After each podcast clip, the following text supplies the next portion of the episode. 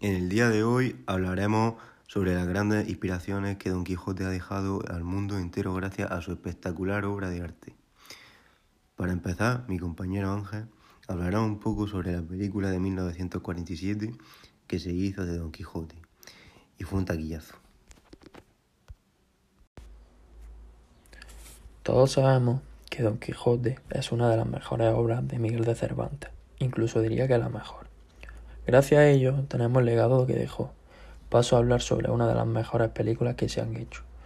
Como bien ha dicho mi compañero Isaac, en 1947 estrenaron Don Quijote de la Mancha, una película española dirigida de la mano de Rafael Gil, uno de los mejores directores y guionistas que ha dado este país, que por desgracia falleció hace más de dos décadas y basada en la novela de Miguel de Cervantes Saavedra. Es protagonizada por el dúo de actores Rafael Ribelles y Juan Calvo.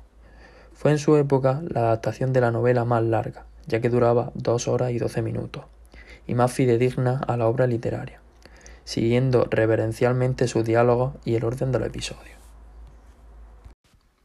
Muy buena película, por cierto. Es decir, que el Don Quijote ha sido reinterpretado y escuchado por muchos autores. Esto hace que existan muchas versiones del Quijote, las cuales aparecieron en la época. Un claro ejemplo es la ópera, que ésta hizo alcanzar las mayores versiones del Quijote. En el siglo XIX apareció la obra instrumental más notable, la suite de Don Quijote, de Telemann, un compositor alemán que escribió más de 3.000 obras, entre ellas la burlesca de la suite de Don Quijote. Sí, sí, la verdad que lo que hizo Telemann fue increíble. Se merece que pongamos un cachito de esta obra interpretada por una gran orquesta.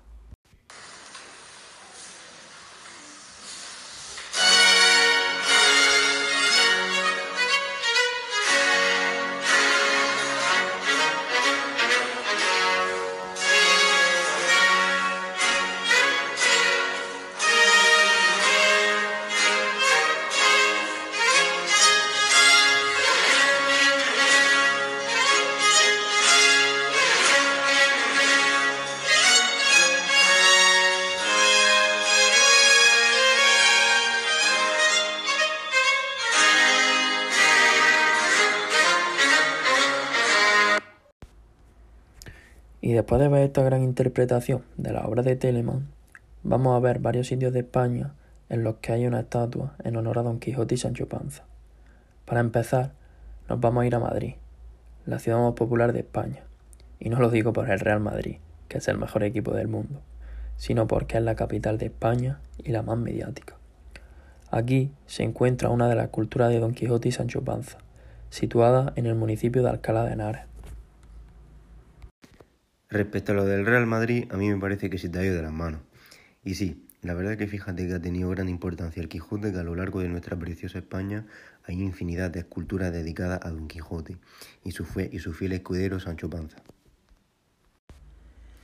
Pues ya ves, es tanto el legado de Don Quijote que hasta sacaron un videojuego. ¿Qué me estás contando? Que sí, que sí, lo que oyes, hasta un videojuego sobre la obra de Miguel de Cervantes. En 1987 fue creado por la empresa de videojuegos Dynamic Software.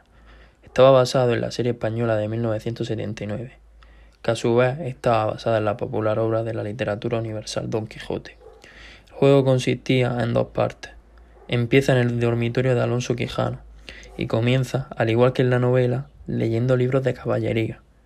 A partir de ese momento, Don Quijote tendrá una primera misión, armarse caballero para lo cual deberá conseguir velar su arma y armadura en el sitio adecuado, tras lo cual irá haciendo la aventura.